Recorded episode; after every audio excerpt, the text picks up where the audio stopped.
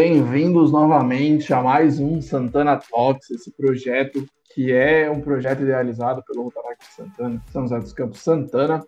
É, anteriormente, no, né, a gente teve os episódios, mas, para caso você não saiba, nós tínhamos o Santana Cast, a gente mudou para esse formato, e esse formato é o formato que se perpetuou aí, é é o formato que a gente continua tocando e trazendo novas pessoas e gravando novos episódios. Beleza? Então, meu nome é Vinícius. meu nome é Vinícius Coutinho, eu sou associado do Santana. Comigo para presidir o show eu tenho Pedro Reis e é só. A bancada é essa porque as outras pessoas não vieram e estamos aí com contenção de gastos, é, é, é enxugando a folha de pagamento. É uma situação, a crise, a gente está vivendo aí no podcast. Mas brincadeiras à parte, enfim. Eu tenho aqui o Pedro Reis e tenho dois convidados para falar sobre o tema de hoje, que é a Letícia Soares, que no último episódio foi apelidada de Boto, mas como não temos outra Letícia hoje, ela poderá ser chamada pelo nome de Letícia mesmo. E temos também o amigo do Pedro, que atualmente reside em Portugal, terra dos portugueses que colonizaram os brasileiros, que é o Taliba. Eu vou passar a bola agora para o Pedro, e aí ele faz, se apresenta e passa a bola para os convidados. Olá, muito bom dia, boa tarde ou boa noite. Vocês não sabem a hora que a gente grava, mas eu já queria adiantar que tá muito calor. Pode ser de manhã que esteja calor, pode ser que de tarde esteja calor, ou pode ser que Mano, de noite esteja calor. Mas tá Manaus, calor. Manaus tá batendo 40 graus. Manaus tá calor de verdade. Uh, cada um em um extremo aqui do, do nosso querido São Paulo e o Maurício lá na casa do caralho, também conhecido como Portugal. Uh, vai contar um pouquinho pra gente né, a, a experiência que é trabalhar fora do país. É tão difícil como a gente imagina? Como que funcionam os trâmites? Quanto tempo demora? Quanto ganha? Como sobrevive? Que carro dirige? E tudo mais. É, isso e muito mais coisas vocês vão encontrar hoje aqui na, no nosso cast. Sejam muito, muito, muito, muito, muito, muito, muito, muito, muito bem-vindos. Quando eu começo a falar muito, muito, muito, eu não consigo parar. E aí eu fico repetindo a mesma, a mesma palavra várias vezes. É, é bizarro. Enfim, sejam muito bem-vindos e eu espero que vocês curtam demais. Eu sou o Pedro Reis, uh, past president do Santana e idealizador aqui do projeto junto com o Vinícius. E como ele falou, estamos cortando os gastos aí, mas quem importa tá aqui, no caso é eu, Vinícius. Mentira, Jader, mentira, Mica, saudade. É isso. Uh, Lê, se apresenta aí, você que é do clube também. Deixa o Maurício por último. Fala galera, bom dia, boa tarde, boa noite. Me sigam nas redes sociais, já aproveito é, vocês realmente não sabem que horas nós estamos gravando, porque realmente está quente. Pode ser de madrugada? Pode ser de madrugada, mas a vida é assim, né? Vamos lá. É, eu sou a Letícia, vulgo Boto, mas porque eu sou das terras tupinambás e lá tá batendo realmente 40 graus no dia de hoje. Estava lendo as notícias aí durante o dia. E Cara, é isso aí, sou associada do Rotaract Santana. Hoje temos um tema bem legal é, na nossa gravação. Acho que eu vou ficar fixo nesse canal aqui. Estou gostando de gravar podcast, tá? Quiserem me contratar aí, galera, se o cast é, tiver a Letícia... valendo, pode Letícia... me contratar. A Letícia é tipo Coringa, né? Vamos fazer um cast aqui sobre é, transformação digital. Vamos chamar a Letícia. Vamos fazer o um teste morando fora. Vamos chamar a Letícia Vamos fazer um cast aqui sobre animais marinhos. Vamos chamar Letícia. Qualquer coisa dá pra é chamar tipo Letícia, é isso. é maravilhoso. É tipo isso. Animais marinhos pode falar sobre botos. A propósito, tenho várias fotos, pena que vocês não conseguem ver. Apesar mas do boto é não ser marinho, né? Ele ser do rio, mas ok. Ah, e não é aquático, enfim. Bota o som de boto aqui, editor, por favor. Enfim. é. Mas é isso aí, galera. Espero que vocês curtam o tema e bola pra frente. Maurício, vai lá, cara, se apresenta. Maurício, que a gente conhece carinhosamente como Taliba. pois é, né? Bom, é, primeiramente aí, eu agradeço a oportunidade de participar do, do podcast de vocês aí. Uh, olá, Vinícius, Pedro, Letícia. Bom, meu nome é Maurício, como o Pedro disse aí, meu, meu apelido é Taliba, por várias razões aí. E tive a oportunidade de trabalhar um pouco com o Pedro nesse meu minha longa caminhada aí, né, de oito anos de desenvolvedor. E tô aí para compartilhar um pouco das minhas experiências aqui nas terras lusitanas. e é isso. Eu acho que eu, foi alguns anos atrás, é, a gente teve uma migração.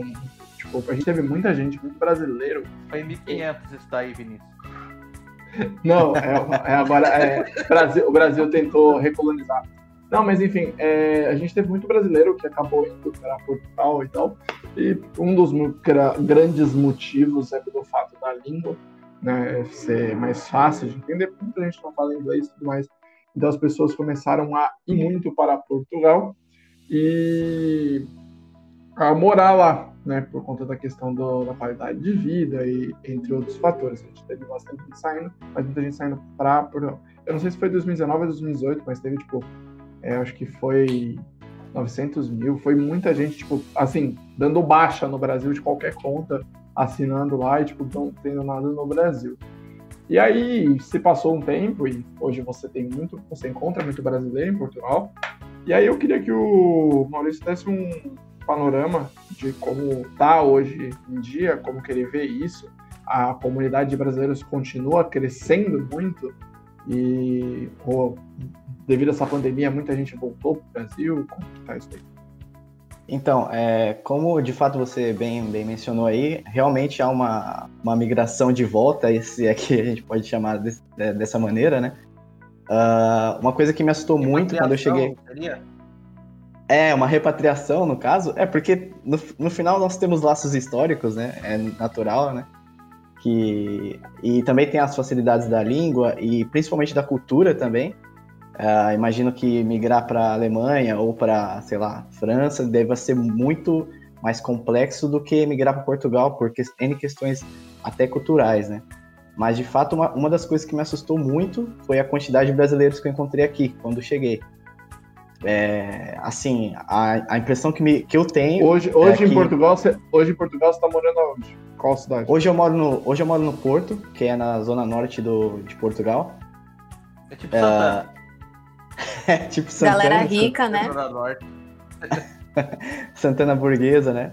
É, muito embora já fui para Lisboa, a parte do sul, Algarve, para passar as férias.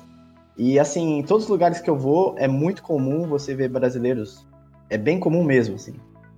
Então, isso que o, o, o Vinícius falou, ainda sinto, eu sinto bastante aqui. Eu, eu diria assim, na minha percepção, metade do, das pessoas que estão aqui são brasileiras. eu diria. E, caraca. O que é natural também, pela crise do Brasil, também pela.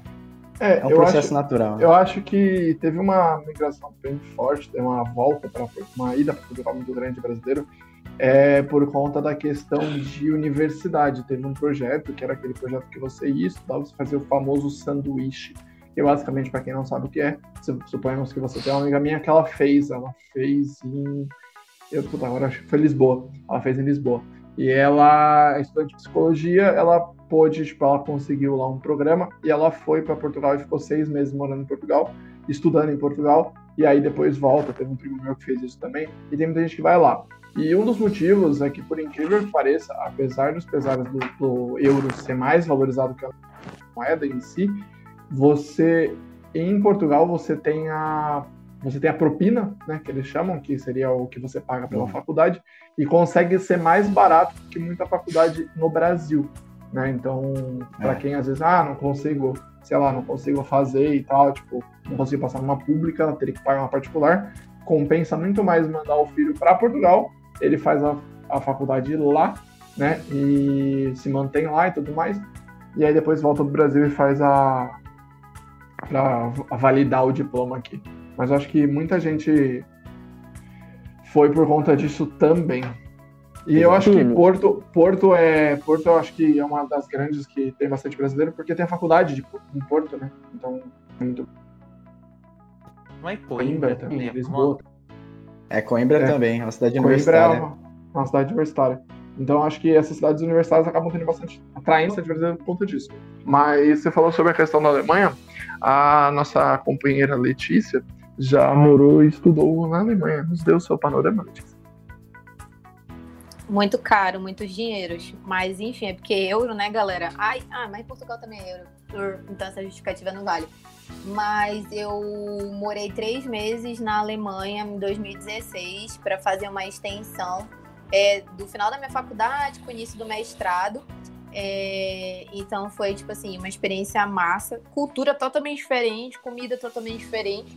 É, lá é muito parecido com, com Portugal, pelo menos pelo que eu entendi que te explicaram aqui. É, você paga uma FII, que é geralmente é semestral, e aí você, nessa está incluso as aulas que você vai ter. E aí, é, não sei como é em Portugal, mas lá você pode escolher ou morar no House Student, que é, são as residências dos estudantes, que você geralmente vai dividir com mais outras três, você e mais outras três pessoas, mas cada um tem seu quarto individual, não é aqueles filmes tipo American Pie, saca? Que é tipo todo mundo junto. É, lá tem uma coisa que tipo eles prezam bastante, que é, é a tua individualidade e, e o seu, né? Tem um adjetivo para isso que eu esqueci neste momento agora. Privacidade. Isso, privacidade, obrigada. É, e eles são muito assim, os alemães. Que cortou. Cortou a que a pessoa tá falando. Enfim, é, e lá eles prezam muito por isso. E então você, tipo, você pode escolher, ou você fica, tipo, você aluga seu apartamento, ou você fica na house student. Eu preferi ficar na casa dos estudantes porque era, tipo assim, muito mais barato, nossa, sem comparação. É, lá a média, dependendo de como você queira, é, começa em 300 euros o, a mensal, o mensal e vai até 700 euros. O meu eu paguei 400 porque eu queria ter o meu próprio banheiro. Eu ficava meio agoniada em dividir banheiro com outras pessoas. É, então, tipo, você vai crescendo, né? Então, tipo, 300 euros é só a cama e o guarda-roupa, por exemplo. E aí, 400 é a cama, guarda-roupa e o banheiro. Aí, a cozinha você divide. Cozinha e áreas comuns, tipo, lavanderia, máquina de lavar, essas coisas. É, eu peguei o de 400 euros. Hã? É, desculpa, eu sei que você vai complementar, mas só para você falar depois. Hum. Uh, como é que é a relação dos brasileiros na Alemanha uh, em questão de trabalho? Pessoas que vão lá para trabalhar ou para estudar mesmo. Uh, tem tem um, bom, um bom público, um bom número de pessoas ou é então, o número de pessoas na Alemanha, na época que eu fui, era. Ele estava começando a época que é, estava vendo a imigração muito ali da. Não é Ásia ali, é Oriente Médio. Então foi quando estava começando a explodir a parte dessa. É, para essa galera aí. Ai, gente, eu esqueci o nome, perdão. Mas. É, então, tipo, tinha muita gente do Oriente Médio, tipo, é, lá. Então, assim, os trabalhos eram normais, só que era como se a gente trabalhasse nos trabalhos que ninguém quer fazer, né? Então, tipo assim, atendente da Zara, é, estoquista para ficar carregando a, as roupas de lá. É, estoque do. E, tipo, quando você é imigrante, você não pega, tipo assim, logo de cara trabalho, tipo, como um atendente do Starbucks ou atendente no McDonald's. Sempre vai ficar, tipo, no back-office, sabe? Por trás. Tipo, é estoquista para carregar as coisas, ficar lavando os alimentos. Então, os trabalhos, eles são muito assim lá. Então, quando você vai para passar mais de um ano, pra, lá tem contratos de três meses, que é o visto que você ganha, né? 3, 6, 12 e 24. Então, quando você é, pega o visto de 12 para cima, você tem a liberdade de trabalhar é, 20 horas semanais. Então, são 6 horas de estudo que você tem geralmente na faculdade é, e depois quatro horas de trabalho. E aí, essas quatro horas de trabalho, você pega qualquer job que tem lá. Então, tem job dentro da faculdade, tem é, trabalho dentro da, das empresas, que é empresas é, menores, né? Que são mais o comércio e tal. Empresas grandes você só consegue pegar quando você já está tipo, é, terminando o mestrado, que aí você vai trabalhar em empresas, pelo menos na cidade que eu tava, as empresas grandes lá eram Mercedes, era a Ford, era a Porsche. Então, a cidade que eu tava, é Stuttgart e Bonn, que eu ficava fazendo entre essas duas cidades, elas eram é, é, cidades mais voltadas para os carros, né? Para a empresa de carros.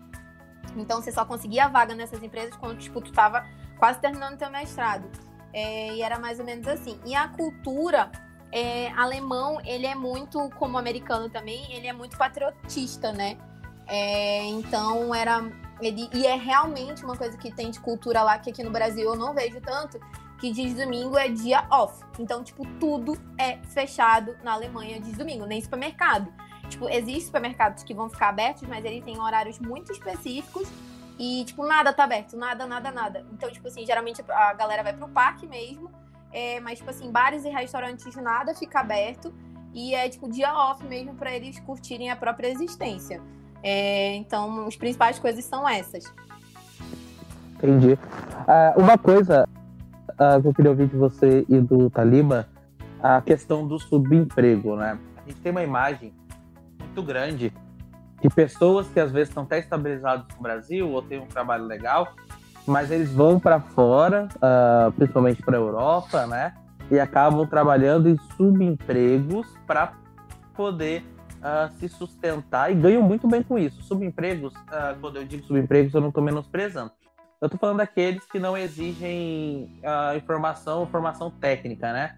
Então, até mesmo entregador, rap, Uber, é, ou, ou, até mesmo bartender e tudo mais, né? Nesse, nessa, nessa questão. Quando o, o Taliba falou que para ele metade de Porto é, é brasileira, é, essa metade das pessoas elas estão estabilizadas como você, ah, ou seja, estão trabalhando na sua área de trabalho, com tecnologia ou algo do tipo, uhum. ou elas realmente foram ganhar vida, vou entregar panfleto e é nóis que eu já conheço casos assim também, e acabam funcionando também, né? Nada a mais, mas é uma curiosidade que eu tenho. Para dar continuidade, para ficar mais claro também, Taliba, contextualiza o que você faz aí em Portugal, acho que vai ficar mais claro. Deixa eu, só, deixa eu só falar, perdeu o ponto, mas eu acho que é interessante colocar a questão do seguinte, as pessoas falam de morar fora, e aí até o Taliba pode falar, porque eu, eu cheguei a ficar em Portugal, eu quase morei em Portugal também, para trabalhar e tudo mais, mas eu acho que uma questão assim é, importante de dizer é sobre morar fora. Depende muito tipo do local, sabe? Tipo, por exemplo, que eu acho que Portugal é muito comum das pessoas irem quando não tem mais muita perspectiva. É, tipo assim, tipo, ela não tem nada, ela não está construindo nenhuma carreira e tudo mais, ela está meio estagnada aqui ela acaba indo para lá, porque aí ela consegue cidadania. Porque hoje, boa parte, por exemplo, você pegar boa parte dos brasileiros, eles conseguem fazer reagrupamento familiar. Que é basicamente você caçar sua árvore genealógica e depois você. Você caçar sua árvore genealógica e aí você pegar e você vê que você tem, tipo, você tem linha com, por exemplo, meu nome é Vinícius Almeida Coutinho. Se eu caçar minha linha genealógica, eu vou achar algum português entendeu? E aí eu posso abrir um processo no governo de Portugal e eu tiro a cidadania portuguesa. E a cidadania portuguesa é uma porta aberta para a Europa, Europeia, você pode ir para qualquer país porque você tem cidadania. Então as pessoas acabam indo muito. Bom, primeiro por esse fato, dessa facilidade, apesar de você ter que pagar para fazer esse reagrupamento, porque existem especialistas, principalmente na área do direito, que fazem esse levantamento, tipo, cobram tipo, cerca de 20 mil reais para fazer isso, para você tirar a cidadania, para você ter cidadania europeia. Do green... e... Perto do valor do green card, 20 reais é barato, hein? Não, então, mas e aí, e aí que entra outra questão. A, questão de ir para fora, na questão dos Estados Unidos, por exemplo, Canadá, enfim. Nos Estados Unidos é mais comum. Porque nos Estados Unidos, diferentemente dos outros do Portugal, é, na Europa é, ou outros países na Europa, é, nos Estados Unidos você consegue chegar como turista e começar a fazer qualquer trabalho que não vai exigir, tipo, muita coisa. Tanto que você vai receber bem menos do que você receberia se você tivesse autorização para trabalhar. Mas muita gente lá nos Estados Unidos contrata assim, que são os brasileiros que vão para lá para trabalhar meio que ilegais no país, mas vão para lá. É, no caso de Portugal, quando eu fui chegar a fazer essa pesquisa para morar em Portugal, você tinha que ter um pilar lá, uma, uma, uma tríade, né, que é a questão do você tem que provar que você tem renda, você tem que provar que você tem moradia e você tem que provar que você tem emprego. Se você tem esses três, você pode ficar no país. Se você não tem esses três, você não pode. E nos Estados Unidos, você pode, tipo, ir como turista, você tem direito a três meses, você faz qualquer trampo, sei lá, entregando pizza, e é isso aí. Se a imigração te pegar, você tá lascado, você, vai ser, você nunca vai conseguir viajar para fora, porque você vai ser deportado. Mas tem essa diferença. Mas pode falar aí, Ramos. Entendi. Ah, uhum. Taliba, contextualize para nós. Tá, é, bom, é, contextual, é, respondendo a tua pergunta sobre o onde estão a maioria dos brasileiros, né? Em qual camada ali? Antes, se, antes, antes, Taliba, fala um pouquinho de é... você, fala um pouquinho... Não, o que, que você foi fazer... fazer em Portugal? Você foi fazer pastel de Belém? não, não, não, não, não. é, contextualizando, eu sou desenvolvedor, né? Então, como que isso começou? Eu tinha um interesse de morar fora, ter uma experiência, uh, não necessariamente Portugal, mas uh, pelas facilidades da até de documentação é, era uma opção bem mais uh, ao, no meu alcance, né? E basicamente tudo que eu fiz foi como a, a, minha área, a minha área é um ponto, ponto fora da curva, eu diria, porque há demanda em qualquer lugar do mundo. Então, no meu caso, um headhunter, para quem não sabe o que é headhunter, é uma pessoa da RH que ela, o objetivo dela é entrar no LinkedIn ou em qualquer rede e achar pessoas com perfil de para contratar. Então, há uma, há uma vaga, é uma, como eu posso dizer, há uma profissão para isso, chamada headhunter. E aí, basicamente, um headhunter me achou uh, lá ainda no, aí ainda no Brasil. Mas peraí, ele te achou do nada? Ou tu já tava com perfil lá? Porque, tipo assim, muitas pessoas, tu pode explicar até o processo depois, não me metendo, mas tem pessoas que querem fazer isso também, então, tipo, pode dar as dicas para ela depois. Ah, sim, claro. É, é, assim, não foi algo totalmente aleatório, obviamente, né? É, eu acho que, assim, pontos cruciais é você colocar o máximo de experiência que você tem no seu LinkedIn, colocar as suas. Tem um, tem um recurso muito interessante lá, que são as skills, ou seja, as habilidades, entre aspas, que você tem. É, é, objetivamente, o que, que você fez no, nos seus, nas suas experiências, não precisa encher muita linguiça, só colocar mesmo o que você fez objetivamente e, e de preferência em inglês. Ah, mas é Portugal, você fala português.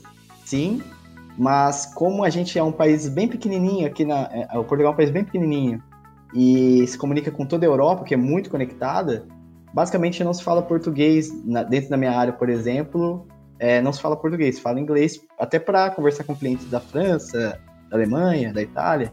Então essas são as dicas que eu dou. Primeiramente, detalhar bem o que você fez, objetivamente, detalhar bem não significa em quantidade, mas sim em qualidade, né? E, se possível, em inglês, porque os, head, os headhunters vão, vão vir de todas as partes do, do da Europa, né? mesmo se a vaga for para Portugal. Então, essas são as dicas aí.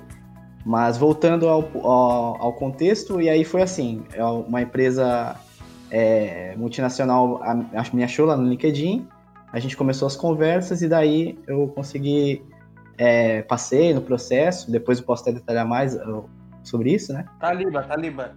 Importante falar também que não foi a primeira vez, né? O, o Taliba recebeu algumas outras propostas anteriormente. Quase foi, né? Só que dessa vez você foi de vez. É só pra, é. pra não parecer que foi tipo aleatórias aço. É que a ah, não, é, é, é tudo fora da curva, né? Exato, exato. Como eu disse é, inicialmente, a, a, a, a profissão DTI, em geral, ela, é, ela tá momento perfeito, eu diria, porque é, tudo depende de tecnologia, inclusive no momento que a gente vive, a, a gente está se comunicando pelo Discord, ou seja, há muitos programadores por trás disso. E então, assim, no, no, meu caso foi um período de ali um ano, dois anos, que eu sempre, eventualmente, recebo propostas no LinkedIn de pesquisa, mas muito por causa, por causa da minha profissão. Não sei se vai ser a mesma coisa em outras profissões, mas Sim, foi a, foi a, a, Na verdade, eu já tinha feito alguns processos já. É, tinha passado em dois, inclusive, num período de dois anos. E aí, no momento H, eu, eu decidi é, desistir por N questões pessoais, profissionais também, que é um pouco do que o Vinícius disse. É você ir para um outro país para fazer uma outra função, ou até dentro da sua área mesmo, mas talvez não seja o momento certo, talvez seja um passo para trás do que para frente, né? E na altura eu estava fazendo a minha faculdade, então eu, não, eu, não, eu achei que eu ia perder muito, né? Mas enfim. E. Bom, é, pra, não sei se ficou claro aí, se tem mais alguma coisa sim, aí dentro sim. da. Não, mas eu acho, eu acho que uma coisa que eu levantei, eu acho que muito motivo dos brasileiros acabarem indo para fora, morar para fora, é nessa questão que, assim, é, hoje, a situação que a gente tem no Brasil e tudo mais, é, você tem uma certa dificuldade, questão de emprego e tudo mais. E quando você vai para fora, esses empregos que seriam subempregos, como o Pedro falou, que é, por exemplo, você pegar pizza, você fazer, você trabalhar como courrier, né? que é entregar documentos, sair rodando a cidade, entregando documento. Lá fora tem muito, porque é o que a Letícia também falou, que as pessoas não querem fazer. Então, tipo assim, hoje, se você pegar, sei lá, um atendente do Starbucks, ele ganha o... E, e esse que é o ponto crucial, que eu acho, que o que você ganha é o suficiente para você se manter, né? Eu lembro que quando eu fiz meu intercâmbio, eu estava conversando sobre isso, eu perguntei qual era o salário mínimo, né? E ele, primeiro que lá fora é muito difícil você ter essa questão do salário mínimo. Pelo menos na, na América do Norte é difícil você ter questão do salário mínimo. Você não tem isso porque eles ganham por hora. Então eu perguntei quanto que gerava em torno, e assim, fazendo as contas, dava em torno de mil, dois, dois mil dólares, tá ligado? E isso era mais do que o suficiente para você se manter num padrão de vida ok. Hoje, se você parar para pensar que o nosso salário mínimo não bate nem bate chorando mil reais, e aí você tira a INSS, essas coisas, é, é muito pouco. E isso foi uma é. coisa que, inclusive, eu falei pro, pro, pra casa que eu tava ficando, pro pessoal da casa que eu tava ficando, eu perguntei, ah, quanto que é o salário mínimo? E aí eles falaram, e eu falei, ah, no Brasil. Eu falei, ah, é milzão. E aí, tipo, pra eles, eles viraram e falaram, tipo, mas como que uma pessoa sobrevive com isso? Eu falei, essa é a questão. A pessoa não sobrevive. Então, tipo assim, hoje, se você, sei lá, você vai pegar qualquer emprego, mas pra começar numa empresa no Brasil, uma empresa, sei lá, de médio porte, você vai ganhar 1.200, 1.300, 1.400. Isso não é o suficiente para você sair de casa, se manter e tudo mais. É muito difícil. Por exemplo, aqui em São Paulo mesmo, onde eu moro, é, é surreal você pensar que uma pessoa vai conseguir com um salário, um salário meio base, né, é, se manter num padrão bom. Ela vai ter que morar no fundo de São Paulo e vai ter que pagar, tipo, um kitnet mil reais no aluguel. Então, tipo assim, no Brasil rola muito essa questão, eu acho que isso é um ponto muito crucial para as pessoas irem, decidirem ir. Porque, tipo assim, ela sabe que quanto mais ela se esforçar, porque tem gente que, sei lá, vai trabalhar 10 anos e vai chegar no final da vida ganhando 5 mil. E lá fora ela tem esperança, né? Eu acho que é esse que é o grande, a grande magia de quando você pensa em ir para fora, é que você pode, assim, você tem perspectiva que lá você vai trabalhar e você consegue juntar dinheiro, coisa que no Brasil é muito difícil uma pessoa é. que trabalha recebendo um salário baixo, é muito difícil uma pessoa conseguir juntar dinheiro. E que é o que o Pedro falou, que tem gente que ganha muito bem, por exemplo, Uber. Teve muito brasileiro que foi para fora fazer Uber. Então, assim, se o cara ganhar dois mil, o cara, sei lá, gasta mil para se manter. Ele consegue guardar mil dólares. Então, tipo assim, quando ele volta pro Brasil, isso tá, sei lá, valorizado em quatro. Então, eles acabam indo para lá. E, e, a casa que eu fiquei é, era muito exemplo disso. Que era um casal jovem, de, não tinha nem 30 anos, os caras já tinham viajado para sete países, tipo, sozinho eles, bancando, tipo, pá, assim, por conta, só com o trampo deles. Então, tipo assim, aqui no Brasil, isso é um negócio que, pô, é uma classe muito privilegiada para conseguir fazer um negócio que lá fora você não precisa ser tão privilegiado. A pessoa é, com o planejamento, ela consegue. Enfim, peraí. Ah, nessa parte do, do subemprego e tudo mais, eu perguntei, o Talibã não respondeu ainda. Essa metade da galera que tá em Portugal, elas também vão aí para para trabalhar no que tem? Ou eles acabam já tendo algum emprego um pouco mais uh, de qualificado vindo do Brasil? Uhum. É, então, é, só é, respondendo a sua pergunta, mas pegando um gancho um pouco do que o Vinícius falou, a grande, o grande ponto que motiva essas pessoas até trabalharem em, entre as subempregos aqui é essa questão da disparidade é, é, social e econômica. Por exemplo, hoje eu sou um programador, ganho relativamente bem aqui, mas uma pessoa que trabalha no Burger King, por exemplo, ela tem, ela tem o, o mesmo poder de compra quase que o meu. Que o meu. Então, assim, ela tem a possibilidade de ter um PlayStation 4, uma TV, enfim. Então, essa é a diferença ali, né? E respondendo sua pergunta, é, aqui em Portugal, pelo menos, eu vejo brasileiros em todas as camadas. Tanto na parte de nos trabalhos de TI, nos empregos mais é, é, é, simples, no, no burger, eu, eu, encontro brasileiros em todos, todo lugar, todo lugar. Mas eu acho que não tem como você tirar isso como parâmetro, porque o Portugal é um ponto muito fora da curva em relação à migração brasileira. Justamente porque é um, é um país que naturalmente vai ter mais brasileiro, por conta da língua e por conta do, da conexão cultural e histórica, né? E, e pela facilidade de documentação. Eu acredito que seja um pouco diferente, até talvez a Letícia pode falar melhor como é lá, na Alemanha, né? Em outros países, mas aqui você vê em todos os setores da sociedade, tanto em alto escalão, baixo escalão, médio, enfim. em todos os setores você consegue ver brasileiros. É, eu acho que a questão quando eu fui para Portugal, eu acho que eu conversei com as pessoas que trabalhavam tudo mais.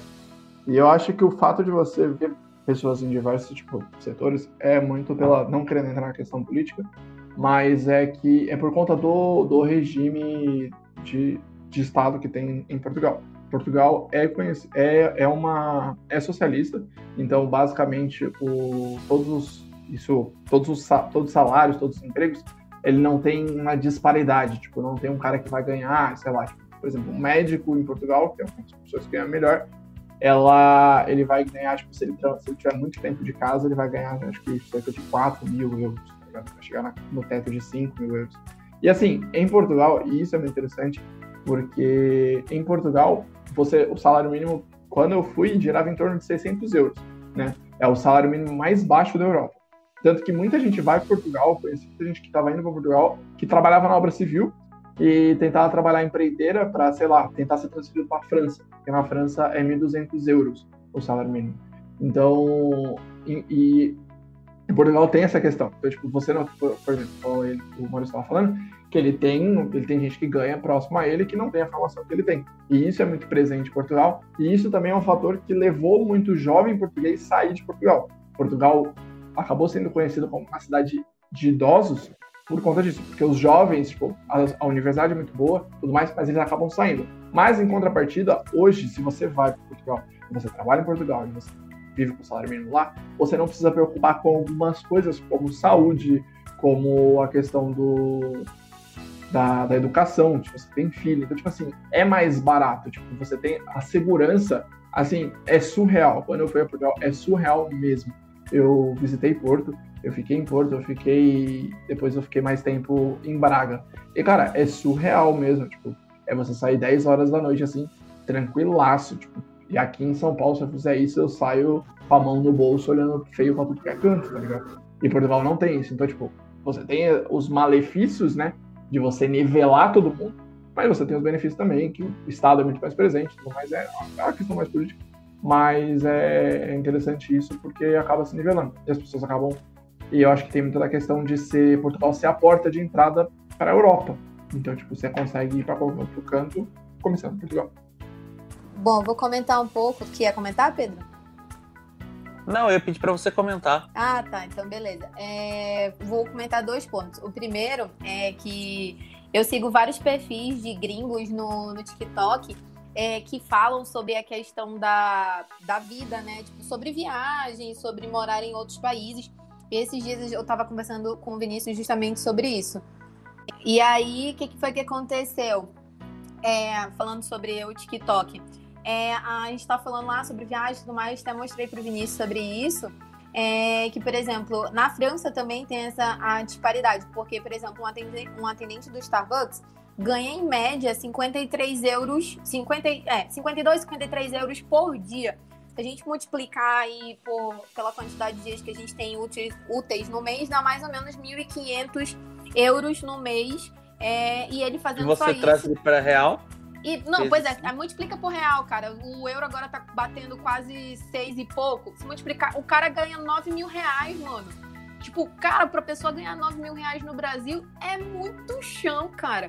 Então, essa disparidade a gente não consegue ver na, em muitos países da Europa. E eu não, não digo só na, na França, na Alemanha tem muito isso também, é, que o Vinícius comentou sobre, sobre a questão de salário, o Taliba comentou, então, e é, as pessoas conseguem viver com uma qualidade de vida muito melhor que o Brasil. Amo meu país, amo as pessoas que estão aqui, a cultura. o meu país, o Manaus. Ah, pois é, o meu país Manaus, é o meu país agora onde eu moro em São Paulo. Amo tudo, a cultura, a comida. Mas, cara, facilmente, você tá nos planos já, né? É, voltar a, a, a, morar na Europa, porque, cara, sem condições. Então, pegando o gancho de morar na Europa, Taliba, conta um pouquinho como é que foi o seu processo de imigração pra gente. Então, é, o meu processo de imigração é, para Portugal foi bem simples. Eu vim, ao contrário da maioria que tem outras, tem várias maneiras de você, especialmente para Portugal, imigrar, né? É, por conta de vários acordos entre o Brasil e Portugal, porque são países com uma ligação histórica muito forte. Mas no meu caso, eu vim com um visto chamado Tech Eles ainda Visa. devem ouro pra nós. Eles ainda não nos devem ouro. eu, não vou, eu não vou comentar sobre isso que eu tô aqui. Mas enfim.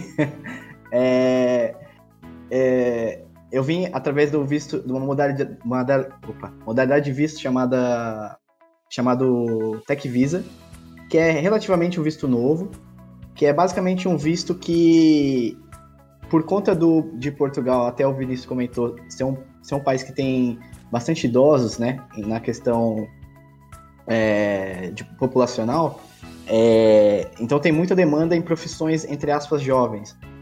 E aí foi, foi, foi- criaram esse tipo de visto para poder facilitar, a- agilizar a documentação, né? Que Deixa eu só te cortar pode- rapidinho, só, só pra não esquecer, mas é, isso do- dos idosos, é, só pra deixar aqui o ponto, não é só em Portugal também, tem outros países que acabam. Ah, sim, claro. Canadá. Tipo, Canadá tem muito. Mano, tipo, tem, é, tem, tipo, tem países que não tem ninguém, velho. Tipo, a cidade tá, É. tá sendo abandonada, tá perdendo muita gente. E aí o governo vai, e isso é muito interessante passar para as pessoas, porque você pode ir, tipo, a pessoa dá, a- o governo dá subsídio para você ir pro país, porque senão, a cidade em si, porque senão você acaba quebrando e tal. Então, tipo, acho que tinha uma que era St. John, alguma coisa no Canadá, que era basicamente trabalhar no porto. E, pô, você vai com vista, você tinha que ficar três anos na cidade. Tipo, era um contrato que você tinha. Pô, três anos pra depois você estar liberado pra rodar o Canadá inteiro. Valia muito a pena, mas continue. Sim, sim, sim. É, a questão da pirâmide mundial, assim, né? Na verdade, né? É um problema. As Cara, pessoas de hoje. É, o Brasil, o Brasil ele é um país, o Brasil ele é um país muito jovem, né? A gente tem muito jovem, a gente tem muito, a gente tem muita gente boa, tá ligado? Tipo, para trabalhar. E infelizmente hoje no nosso país a gente É, tem pouco é. emprego, mas a gente tem muita mão de obra tipo boa. Então, tipo, dá pra mandar essa galera Cara, não tem pouco emprego. Eu vou, eu vou, eu, eu, eu já, já vou ser contra aqui. Mas a, a- na, na minha percepção, pelo menos no mercado que eu tô inserido, é óbvio, e, e de novo, né? Privilégios e privilégios. Mas não fal, falta, falta emprego nas camadas mais baixas, de fato. Mas nas camadas medianas ali, não falta emprego, falta mão de obra qualificada. E mão de obra qualificada que não se qualifica com universidade, diferente, uma coisa diferente da outra. Ah, é, é- é muito. É, é o caso de pegar ele do Taliba, né? Ah, se o Taliba voltar hoje pro Brasil, e, e- e aí ele pode me falar se eu tô errado. Ele consegue um emprego aonde. Tá errado. ah, Não, do dia pra noite, na onde ele quiser. Porque é, é qualificação, né? É muito diferente de, de não ter emprego. Né? Do mesmo jeito que a gente tem que uma, uma faculdade de TI hoje forma júniores aí, é, sei lá, 10 mil júniores só em São José, lá, aqui no estado de São Paulo que seja, todos os anos saindo da faculdade. Ah, não, eu tenho, você tem vagas para esses 10 mil júniores, não quer dizer que eles estejam qualificados para essas vagas. Tem, tem, tem isso. Não, tá? então, é só, só colocando um ponto, aqui eu sou contra, porque eu passei por isso na sentindo na pele, que a questão é o seguinte, eu acho que isso é muito complicado. Você tem gente muito boa, você tem gente muito qualificada, mas falta, pra mim, por exemplo, eu fiz intercâmbio, eu fiz faculdade, e eu fiz vários cursos, não sei o que, tipo, meu currículo, tipo, tinha muita coisa. E para eu conseguir qualquer coisa, tipo, qualquer cargo inicial, eu era muito difícil, tá ligado? Porque, tipo, e isso eu apliquei, tipo, pagando as empresas e tudo mais, mas era muito difícil, porque eu não tinha experiência. Eu tinha gente que tinha, não É. tinha tanta qualificação, mas tinha mais experiência. Eu, tipo, concordo com você. Eu concordo entra- com você. é, é muito, é muito complicado. Eu acho a que. experiência. É, então, acho que é eu legal até que. mesmo, só pra contextualizar depois. Pera aí, Vini, rapidão. Uhum. a, o, o Taliba falar um pouco da formação dele, da carreira dele, porque ele tem uma. A formação acadêmica dele não quer dizer absolutamente nada no que ele conquistou. Isso é muito legal também, porque foi tudo baseado em experiências, né? É, é diferente. É exa- exa- exatamente o que você falou. Você tinha muita coisa no currículo, mas a barreira de entrada era muito grande, porque às vezes É, uma pessoa a- não tinha eu acho que a nada, é- experiência- é experiência maior. É, É, a experiência, errado. experiência é. Não, então, a experiência é, às vezes barra muito e por conta disso, porque tipo, você precisa de alguma experiência, tá ligado? E eu demorei muito pra conseguir, eu demorei um ano e meio pra conseguir uma experiência tal, pra trabalhar. É meio, é meio, é meio paradoxal, Sim. né? Você precisa de. Pra ganhar experiência, você precisa ter trabalho. Mas Você tem que trabalhar, você exige- para você, é. Aí quando você vai trabalhar, a pessoa exige é, currículo. Só que quando você já tem muito currículo, então, tipo, é muito difícil equilibrar essa questão. E hoje eu acho que esse é um grande problema que a gente tem, mas enfim, não entra o caso. Que é, É um disso, tipo, estagiário sênior, né? É, é, hoje você, tipo, hoje estágio, tipo, pô, tipo, sabe? É, você não pode, por exemplo, sei lá, se eu quisesse trabalhar, e isso eu podia, é trabalhar de graça para alguma empresa só para ter experiência, tá ligado? E hoje você não pode.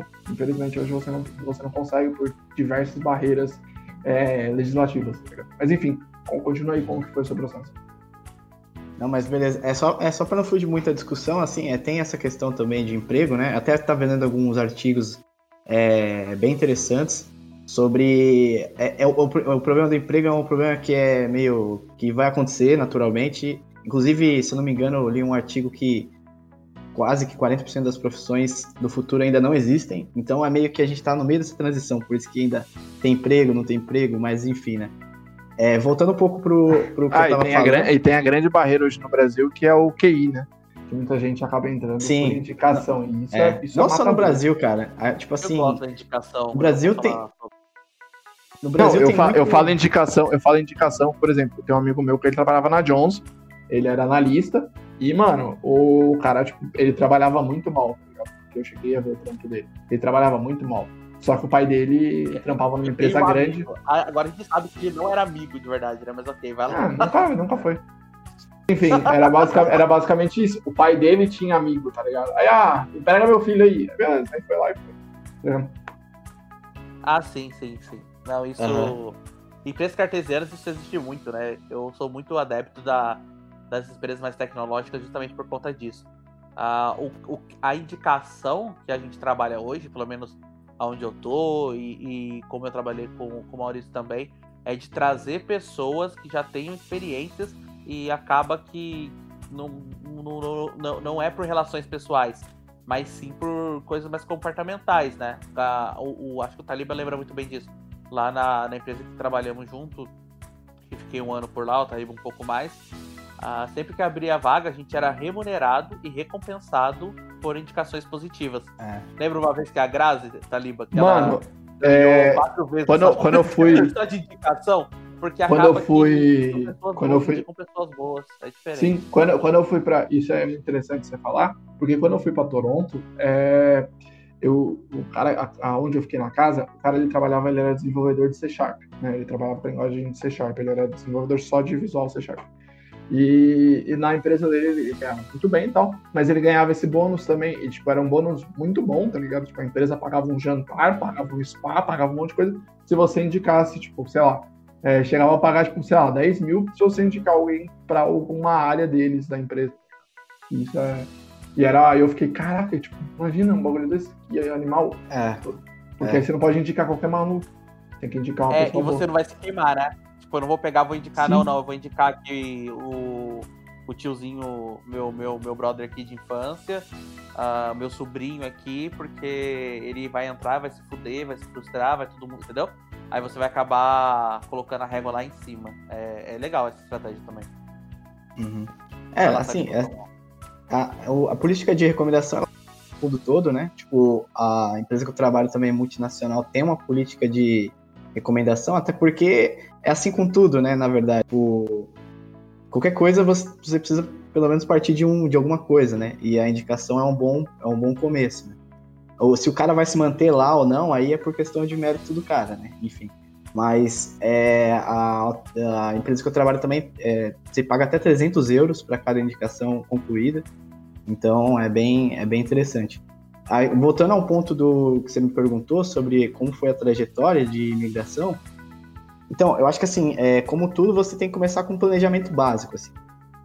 É, não um planejamento muito detalhado, mas pelo menos uns objetivos macros. Né? Qual país que eu quero ir, ler um pouco sobre a cidade, né? saber um pouco sobre a, a questão de documentação. Então, isso tudo foi necessário. Aí eu vim pelo. Eu tinha, eu percebi que na minha área tinha uma facilidade em relação a esse visto novo, que era o Tech Visa, né? E aí, muito por conta disso, as empresas também, que sabem dessa, dessa novidade na, na- nas leis, né? Eles, eles acabam que, para eles é vantajoso contratar pessoas de outros países é, e bancar a documentação porque pela demanda. Então, foi nessa vibe que eu, que eu vim pra cá, né? E aí, eu- Documentação, passagem. é, eles, no meu caso, eles, eles, eu passei o, o processo, depois eu posso detalhar como foi também, mas é, é, basicamente o processo demorou três meses, né?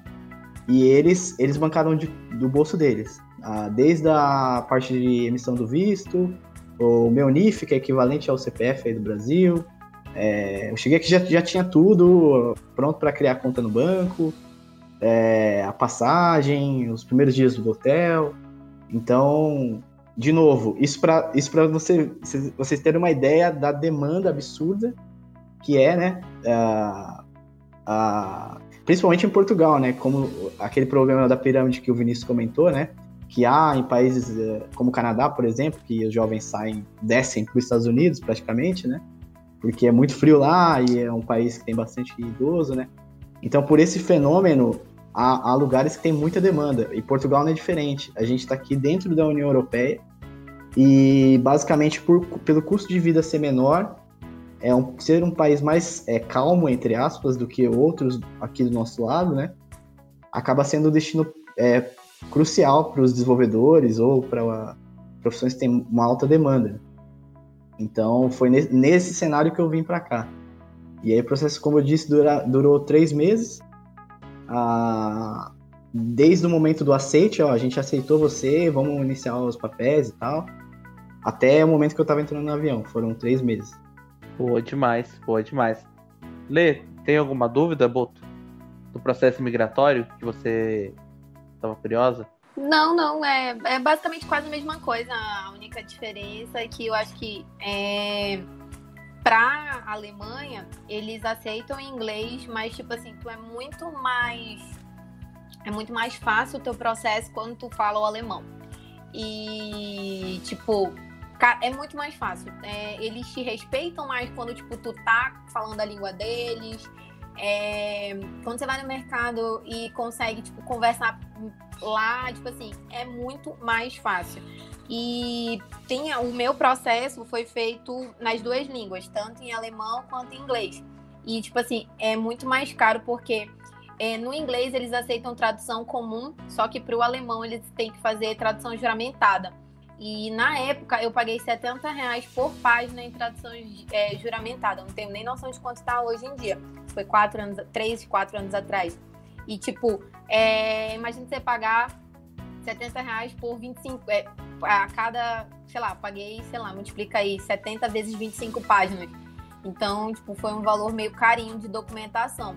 Então, a, o processo de documentação da Alemanha ele é um pouco mais rigoroso, né? Portugal, acho que é mais fácil, pelo sentido da língua já ser, ser semelhante e terem vários acordos bilaterais entre o Brasil e, o, e Portugal. Mas a, a, aí o, o Taliba pode falar um pouquinho sobre isso, depois o Vini também, que é, tem bastante viagem, a importância de falar a língua nativa do país. Portugal a gente já tem um pé uhum. na frente, né? Que a gente fala português também. A gente fala português legal, bonito. Eles falam português meio bosta lá. Exatamente. Mas a, isso é uma barreira absurda de, de positiva, né? Sim. Sim, é. É uma não, não barreira. Eu, mas eu acho que é, é, engraçado falar de Portugal, tipo, da questão de não ter a barreira da língua. Mas tem, uma, tem um fato curioso, isso aí o Maurício deve conhecer já também, que que aconteceu? Há, há um tempo atrás, muito, muita brasileira foi para Portugal. Né? Muita brasileira foi para realmente dar o golpe do baú em Portugal, em portugueses, tá ligado? Eles, tipo, elas foram lá, não sei o quê, e aí os caras caíram no ponto da, das brasileiras. E durante muito tempo, foi conversando com brasileiros que moravam lá, é, brasileiro tinha muito preconceito, sofria muito preconceito, tá ligado? Tipo, o brasileiro entrava na loja, o segurança ficava acompanhando, só pelo simples fato de ser brasileiro porque muito brasileiro foi para dar golpe. Então, tipo assim, hoje você tem tal. E outra barreira também que eu acho que é interessante, que até o Maurício pode comentar, é a questão do, dos costumes. E não digo de costume de comida, não sei o quê, mas uma coisa que eu achei sensacional é que em Portugal as pessoas elas falam na lata. Tipo, é simplesmente assim, na lata. Tipo, não tem. Não é tipo cheio de dedo, não sei o quê. Eu lembro que quando eu fui no mercado, era tipo assim, a... tinha um casal, tá ligado? E aí, tipo, eles estavam assim, não sei o que, pá, comprando, fazendo as compras. Aí a, o homem foi lá, pegou um café. Ah, a mulher virou pra ele, vai nos desculpar, mas esse café é uma porcaria. Então, tipo assim, eles viravam, tipo, é, tipo, sei lá, você tá andando na rua, meu pai foi jogar lixo, jogou lixo no lugar errado. ele tomou bronca no meio da rua de outro português. Porque, tipo, não, não pode jogar aí, não sei o que, não sei o que lá. Aí meu pai ficou, tipo, sempre fazer. Aí depois ele foi, pediu desculpa. Aí o cara, não, já percebi que você é brasileiro, tá de boa.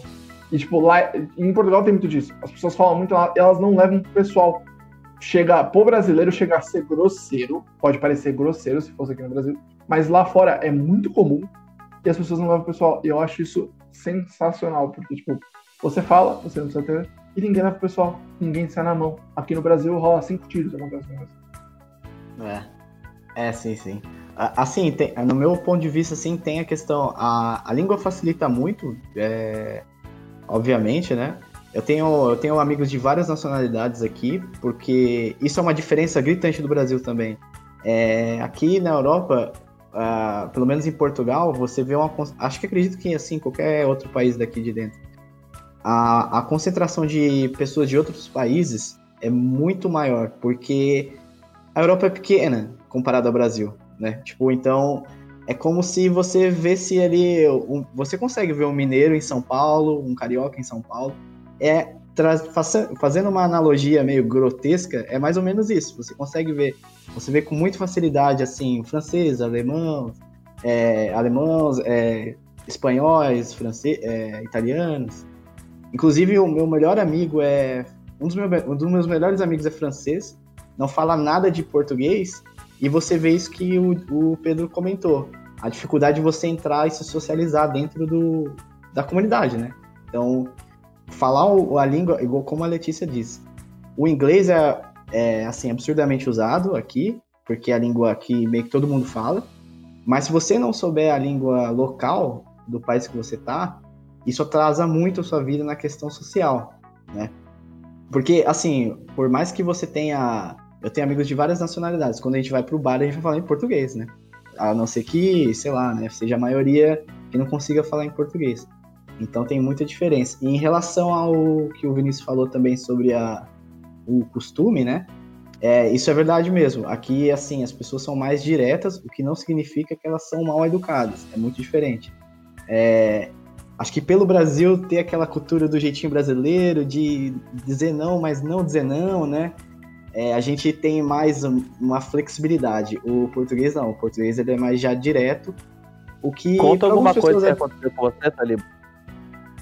Não, por exemplo, é, vamos supor, na negociação do meu apartamento, que eu tava aqui para quando eu aluguei um apartamento. O, todos os donos do, de apartamentos dos quais eu conversei, eles nunca tinham assim uma margem para, sabe?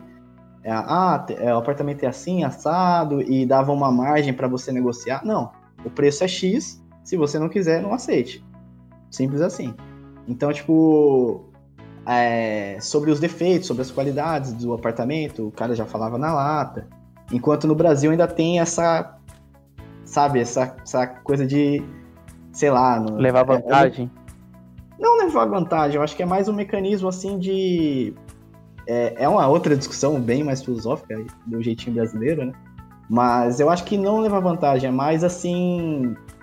É que aqui, sei lá, talvez é não sei, cara. É, o pessoal é mais direto porque convém ser mais direto. Assim como no Brasil o pessoal usa o jeitinho brasileiro porque convém usar o jeitinho brasileiro, né?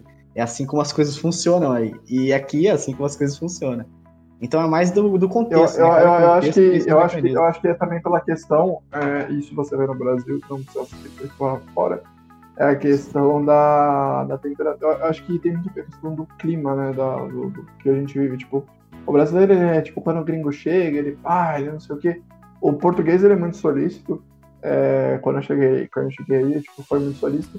Mas eu acho que tem essa questão por conta dessa, tipo, da diferença de localidade. Né? Tipo, acho que a questão dos costumes e tudo mais por conta disso, porque, tipo, é, e o brasileiro, ele acaba, se, ele acaba sendo mais sentido, acho que por conta disso, acaba, por exemplo, sei lá, talvez o brasileiro seja mais sentimental, então e o português, ele é, mais, ele é mais frio, mas não significa que ele é grosseiro.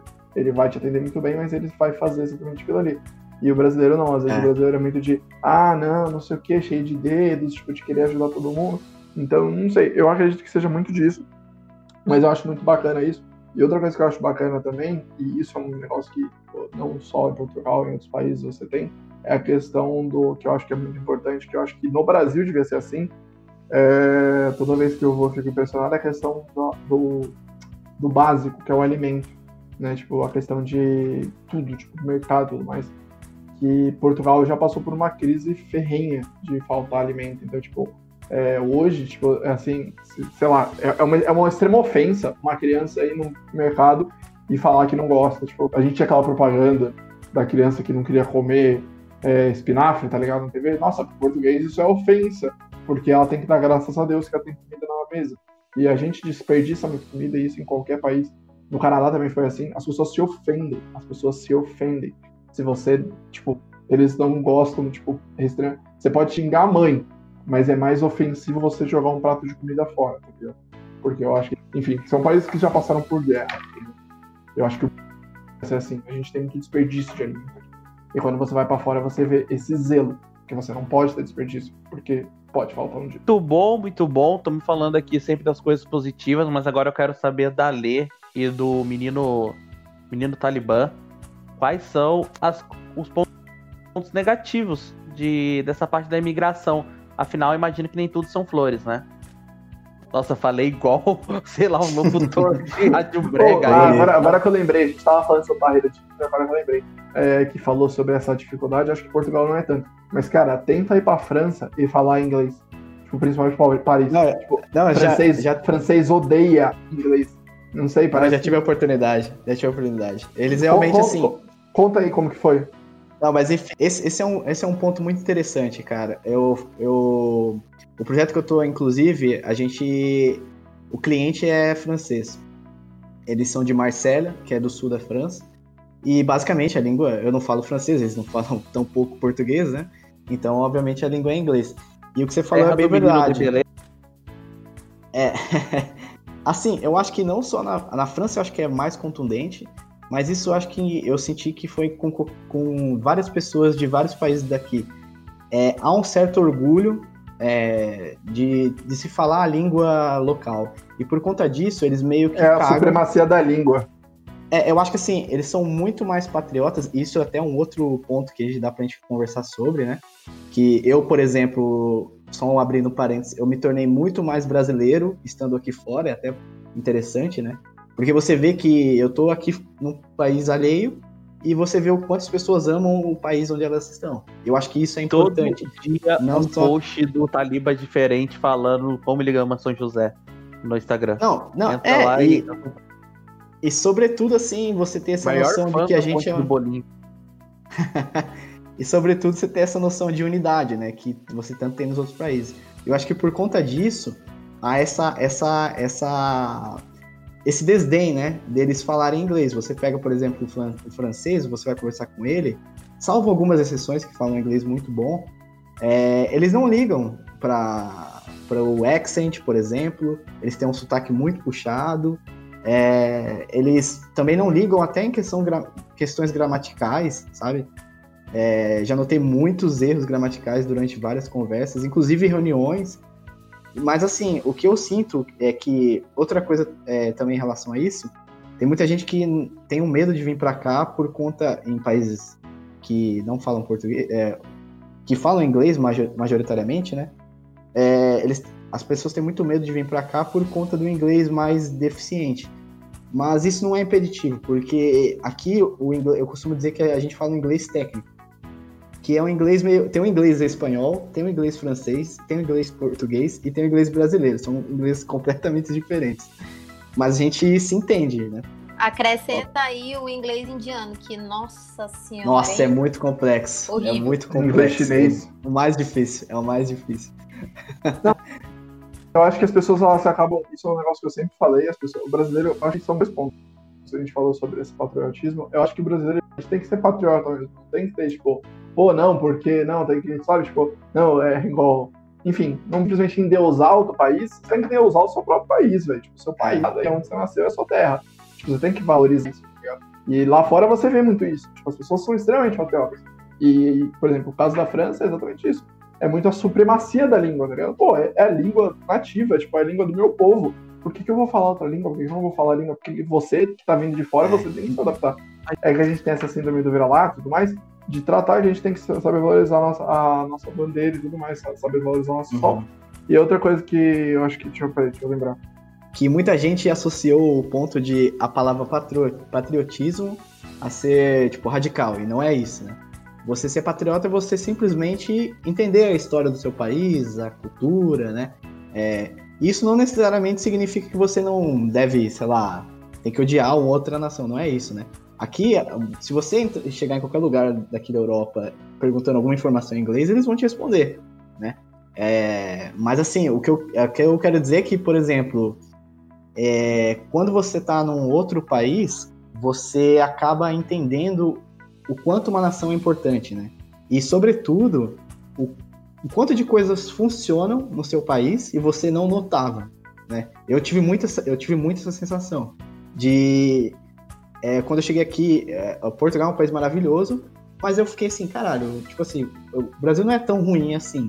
Tipo assim, eu, eu porque quando você tá dentro do Brasil e você não tem essa experiência pra fora, por isso que eu acho que é importante todo mundo ter pelo menos um, sei lá, uns meses fora pra ver uma outra realidade, é, você acaba não tendo parâmetro de comparação. E aí quando você vai para um outro país, você aí sim você consegue olhar para o Brasil e comparar as coisas, né? Do seu ponto de vista, que cada um tem um, né?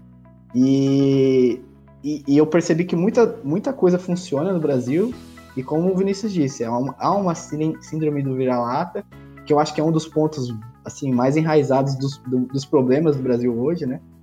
É, e que, que tá presente e faz com que a gente não seja patriota, tenha vergonha de cantar o hino, sei lá, coisas assim, sabe? E que aqui na Europa, basicamente, é meio. Portugal, tipo, tem os feriados nacionais, todo mundo para, assiste o, o presidente falando, seja ele de que posição política é, for, né? Esquerda ou direita, enfim. Mas tem isso mesmo, tem bastante patriotismo aqui. E eu acho que o Brasil seria um país muito melhor se nós fôssemos um pouquinho mais patriotas, né? E não confunda-se com radicais. Mas enfim. Sim, é você valorizar o seu próprio país Tem e que pô, sair armado e bom. tiro pra cima, concordo. O... Mas enfim, eu acho que. Uma vez, eu tive um professor que ele falava isso, tipo. É, era, é meio, é meio- não é questão do contexto de país, mas tipo assim, os alunos do ITA eles são bons porque eles acreditam que, que o ITA eles são bons, tá ligado? Não é por causa deles, pô, eu tive eu fiz mestrado no ITA e basicamente era o Você estudou professor ITA, sentando. não estudou, ô, Taliba? Fez Ele. alguma coisa lá, não fez? Ah, eu fui bolsista de iniciação científica por três anos no ITA. E é realmente lá tem um. Tem um É, tem- respeito, tem- assim, tem uma É, tem esse orgulho, entendeu? tipo, de bater no peito e te falar, tipo, os caras, eles são bons porque eles acreditam que eles são bons, não porque, tipo, eles têm um, um ensino totalmente, um modelo totalmente diferente. Não, mano, eles são bons porque eles ralam para ser bons e eles acreditam que eles são bons e que eles são os melhores que eles fazem. Cara, a galera vai lá pra fora, mal sabe falar inglês. Tipo, tem gente que mora lá fora, não sabe falar inglês em real, tipo, mora num país que só fala inglês, não sabe falar inglês e tá lá, velho. E se precisar falar inglês, arrisca um inglês lá e já era. Não tem vergonha, tá ligado? Eu acho que o grande problema do Brasil também é esse. Eu sempre falei isso. Eu falei, mano, você não tem que ter vergonha. Ah, mas eu vou errar. E aí, velho? Continua falando, tá ligado? Pô, demais. E os pontos negativos, né? Que eu tava puxando aquela hora. Tá, acho que a Letícia quer, quer começar e contar um pouco. Acho que a Alemanha deve ter bastante treta aí, né? Então, gente, treta, treta não tem não, assim, sabe? sabe? Mas, cara, é notório é, a discriminação. Então, como eu falei pra vocês, eu fui no início da parte que tava tendo aquela imigra- a migração em massa da galera do Oriente Médio e tal, todos os problemas que é, tava acontecendo lá. Então, a galera da Europa tava recebendo muita gente. Então, ele meio que olhavam, eles olhavam pra essas pessoas como, tipo, caraca, por que, que tu entrou no meu país, saca? Do nada é, e eles não estavam tão acolhedores assim. É, isso a gente vi- viu bastante, né? Porque eles acham né, que aquela superioridade ainda é muito forte neles, na cultura, principalmente dos mais velhos. Os mais novos não tem, não tem isso. Tipo, eles são muito acolhedores. A galera da faculdade, eles olhavam assim, caralho, Brasil! Opa, podia falar palavrão? Podia?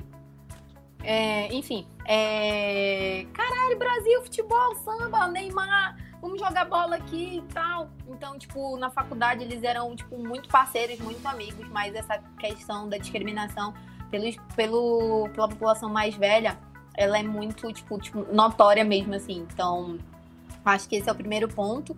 O segundo é que não existe arroz, eu acho que na Alemanha não existe plantação lá de arroz. Então, tipo, eles têm plantação de batata, então, tipo assim, é carne com batata, frango com batata, tipo, tudo com batata. É muito chucrute, é, salsicha, então tem salsicha de 50 sabores diferentes, falando de alimentação. Cerveja de manhã, de tarde de noite. Vamos tomar cerveja aí. Assim como acho que teve um episódio aí que eu falei sobre a Rússia. Então volte episódios atrás se você não escutou. É, lá na, na Rússia, eles tomam é, vodka de manhã, no café da manhã. Desde a, do adolescente ali, pré-adolescente de 12 anos até o senhorzinho de 90, toma a sua vodka do café da manhã. Isso é padrão. E então é muito isso. É, coisas que também Parece são... familiar isso daí de tomar bebida no café É, da não- manhã. Eu não É. sei, né, o que você tá falando. Parece alguém? Ah, então, desculpa aí a indireta. Parece Não. com uma empresa que a gente trabalhou aí. Saudades, Ah, bom tá. tempo. Então, é, coisas que são muito também relevantes lá é tipo assim, o cuidado que ele tem, eles têm com as coisas que são deles. Então, tipo assim, é, enquanto aqui no Brasil a gente picha tudo, deixa tudo ser depredado, é, é picha, tá certo? É, tem a parte, tipo, que a gente não cuida das coisas lá, já é muito pelo contrário. Então, tipo assim, numa rua comum você vê muita história, muita. as pessoas contando sobre aquilo, é, trazendo. é, trazendo a questão, tipo, realmente da história da cidade. Então, eu vejo isso muito diferente do Brasil, porque aqui a gente tem um total de zero cuidado com qualquer coisa que seja pública. É, Então, eu acho que é basicamente isso. E eles realmente não tomam banho, às vezes, isso me deixa um pouco agoniada, porque aqui no Brasil nós somos conhecidos como as pessoas do país limpinho, Já né? tomei três hoje, de tanto Bom, calor. nem me, Sério. Sim, nem me fala, eu tomei dois já. É, e olha que eu sou de Manaus e lá é quente, gente. Pra vocês verem o nível de quente que tá. É, então, é, eu acho rio, que né? essa- ela é banho de rio, geladão.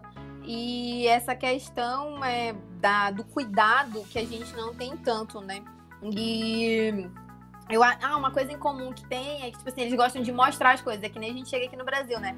Como prova o queijo, prova goiabada, prova isso, prova aquilo lá. Eles também, ah, olha que essa salsicha é feita de não sei o quê. Então eles contam toda uma história pra, pra tipo, contextualizando sobre a, a culinária deles e tal.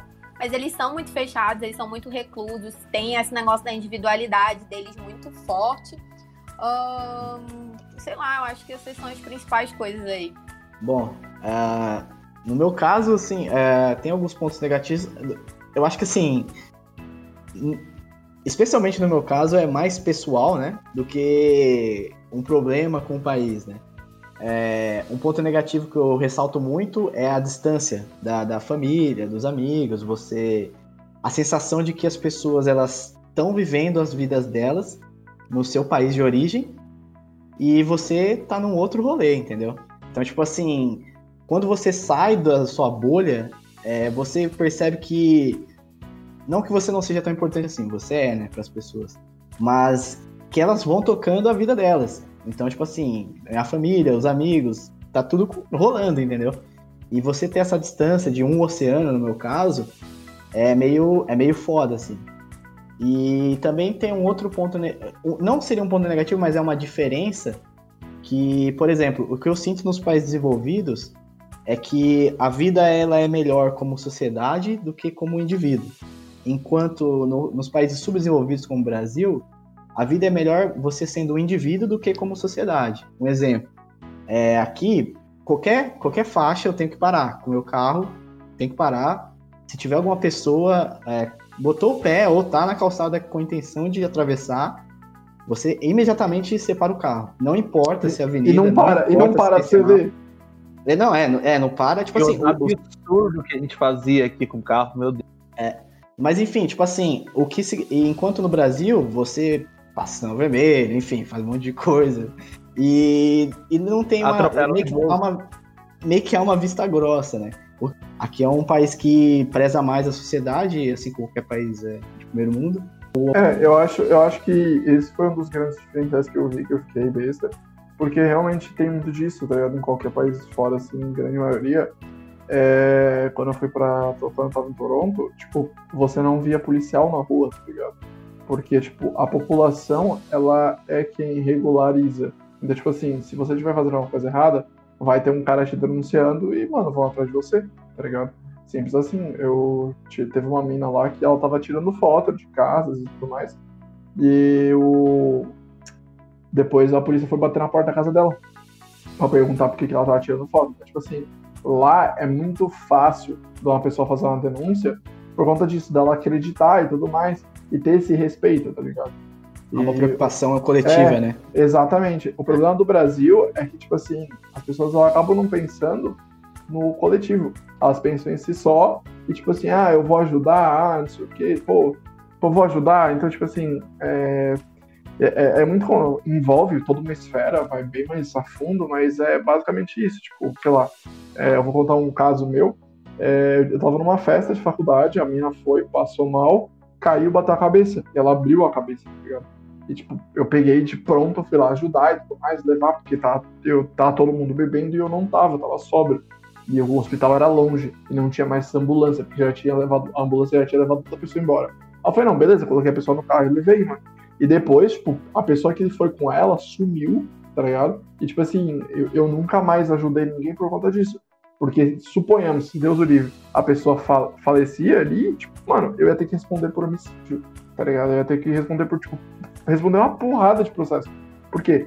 Por conta de toda essa esfera e tudo mais. Então, hoje no Brasil você vê muito isso. As pessoas acabam não ajudando por conta disso. Acabam não se envolvendo por conta disso. Porque não acredita, ou porque acredita, porque se você for ajudar, você pode ser prejudicado e tudo mais. Então é muito complicado. E quando você vai para fora, você vê isso e vê como funciona esse simples fato a população acreditar, a população se ajudar. As pessoas, as pessoas não são amigas, elas não são receptivas igual o Brasil. Mas, pô, elas se respeitam ao ponto de, sei lá, mano, se eu ver um cara roubando um carro, eu vou denunciar, vou tirar foto, vou gravar e vou mandar a polícia. Mesmo o carro não sendo meu. Porque não vai correr o risco do cara me matar, enfim, o cara não ir atrás, eles vão prender, tá ligado? É muito de acreditar é. no sistema. E no Brasil a gente não acredita mais. É, é, meio, é meio até engraçado que, por exemplo, aqui no metrô, né, que eles chamam de metro, né, a, a, não há catracas. É até bizarro, assim, tipo assim, é, para quem já morou em São Paulo e pegou o metrô de São Paulo, assim, onde você vê tem catraca, né? e, e, tipo assim, é muito. Eu acho que assim, é uma questão mais de mentalidade. Tipo assim, não tem o porquê. Eu acho que a, a, aí vai mais do indivíduo do que você esperar algo de um político, de, enfim. Vai mais de você mesmo. Acho que as pessoas aqui, individualmente, elas pensam: por que, que eu vou passar, cara? Tipo, vou pegar o metrô daqui até ali sem pagar. Por que, que eu vou. Sendo que é só passar aqui o cartão. Então a mentalidade é muito diferente, né? É... Há pessoas que defendem que há, há, pontos positivos numa sociedade onde o indivíduo tem maiores benefícios do que o todo, né?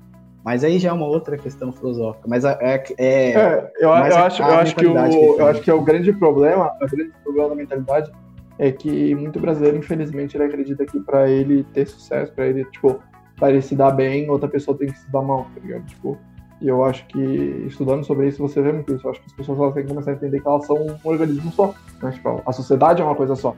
Não dá para você simplesmente pensar, é. tipo, ah, é para você se dar bem, outra pessoa não precisa se dar mal, tá ligado? Mas enfim, acho que é isso aí. É. Letícia, você tem alguma coisa pra falar? Tenho não. Ah, o, o, o Taliba tava terminando os pontos negativos ainda. Ah, tá. Não, ah, não, na verdade, só, só tinha mais um ponto negativo que, no meu caso, pegou muito, que é a adaptação, né? Aí você vai falar, pô, mas Portugal, fala português, é, tem comida brasileira. Você é de Belém. É, então você é de Belém, os, os portugueses são muito receptivos. Eu, quando a Letícia comentou que tem alguns problemas de preconceito, né? Aqui há, mas eu, particularmente, nunca tive nenhum problema. Os, os amigos portugueses e amigas portuguesas que eu tenho são super gente fina. É, amo. Uma coisa também que é bizarra, assim, que em relação ao preconceito é que eles conhecem muito mais da cultura brasileira do que nós conhecemos da cultura portuguesa. Aqui você vê música brasileira tocando, em rádio portuguesa, em casas de português, e no Brasil a gente conhece quase nada da cultura portuguesa. Né?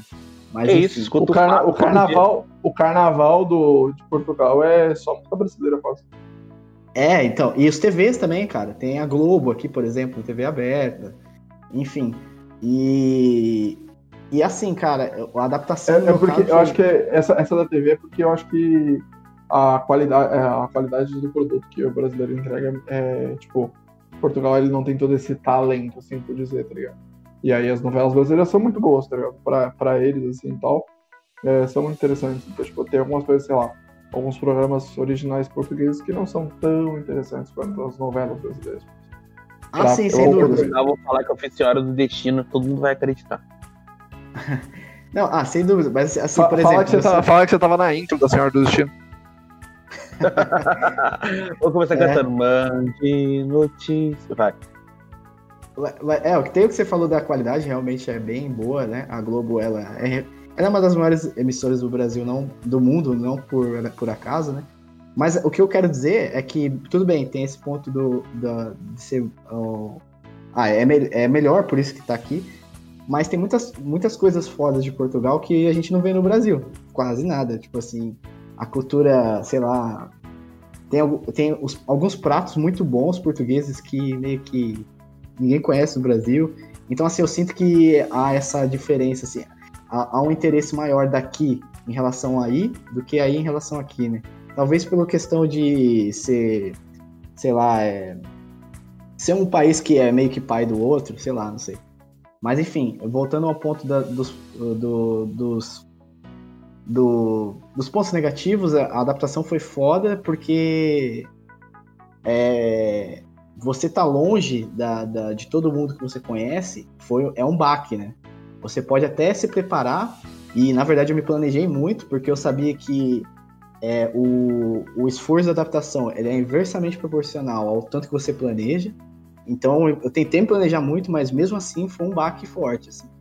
De você estar tá longe dos amigos, estar tá longe da família, até coisas simples, cara. Tipo assim, é, sei lá, tomar, sei lá, comer um lanchão, um podrão na rua, que aqui não tem, por exemplo. Coisa simples, então, tipo um BMW 92.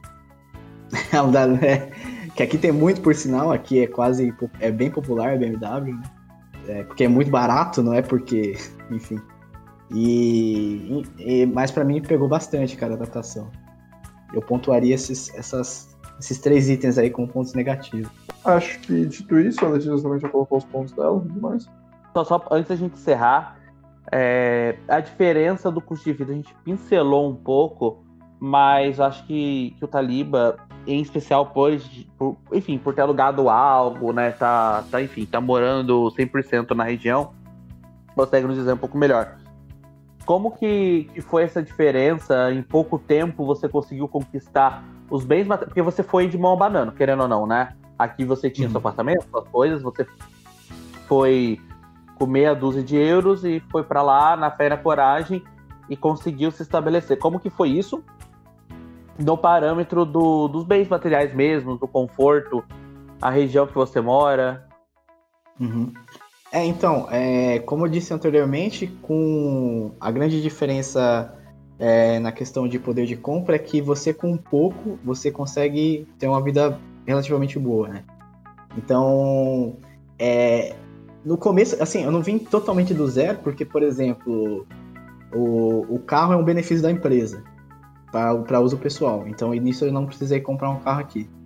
É, o custo de o custo também do combustível é pago pela empresa, então também não preciso me preocupar com isso. Pô, não tem Agora... vaga aí não que a gente tá, tá precisando é. aqui. Pô, pode não dar currículo? Tá, tá, tá precisando aí? Que, que é? Ai, não, sabe Python Não, tem, tem, tem, tem, tem. Especialmente na área de TI. É... Vou já fazer Mas, um enfim, curso de exemplo... TI aqui. Vamos é, fazer o um Udemy aqui, nós. Mas assim, a, a empresa dá um custo de. No, referente ao combustível, por exemplo.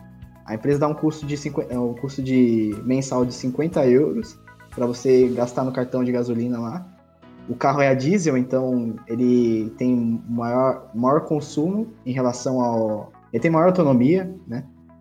E referente à moradia que você perguntou, hoje é, eu moro num T1, que eles, eles têm várias topologias de apartamento. Você tem o T0, que é sem quarto, é tipo um kitnet. Aí tem o T1, que é com um quarto, T2 com dois quartos, e assim sucessivamente.